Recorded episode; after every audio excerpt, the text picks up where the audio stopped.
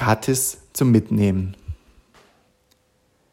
Vor zwei Monaten sind wir als Familie umgezogen. Dem Umzug selbst gingen Monate voraus, in denen wir unsere Habseligkeiten gesichtet, geprüft und sortiert haben. Wo kam denn plötzlich dieser schöne Blumentopf her? Hatten wir den schon immer in dieser Kiste verstaut? Eigentlich wäre er doch ganz praktisch für den Garten. Neben den wiederentdeckten, brauchbaren Dingen gab es auch viel anderes, was wir verkauften, entsorgten oder auch verschenkten. In der Berner Lenggasse, wo wir früher wohnten, ist es ganz üblich, Dinge, die zu verschenken sind, an die Straße zu stellen. Oft war das ein guter Mittelweg. Einerseits waren die Gegenstände nicht mehr in so einem Top-Zustand, dass man sie gut hätte verkaufen können. Andererseits waren sie aber noch voll funktionsfähig und zu schade zum Wegschmeißen.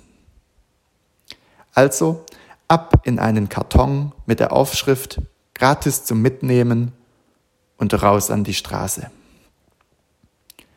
Manche Dinge waren nach wenigen Minuten weg, andere nach zwei Tagen. Aber alles hatte im besten Fall jemanden gefunden, der oder die jetzt an den Dingen Freude hat. Dinge, die gratis waren, aber jetzt von echtem Wert für jemanden sind. Gott zog damals im sechsten Jahrhundert vor Christus zwar nicht um, aber über seinen Propheten ließ er an das Volk Israel trotzdem verkünden, dass er etwas gratis zum Abgeben hat.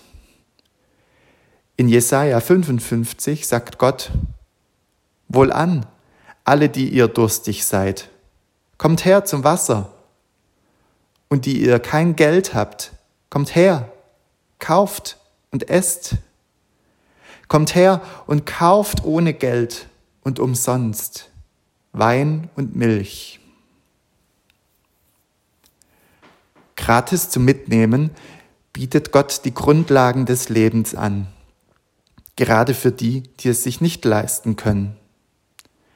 Das sind keine ausrangierten Elektrogeräte, keine CDs, von denen man sich leicht trennen kann. Es ist das, was alle zum Leben brauchen.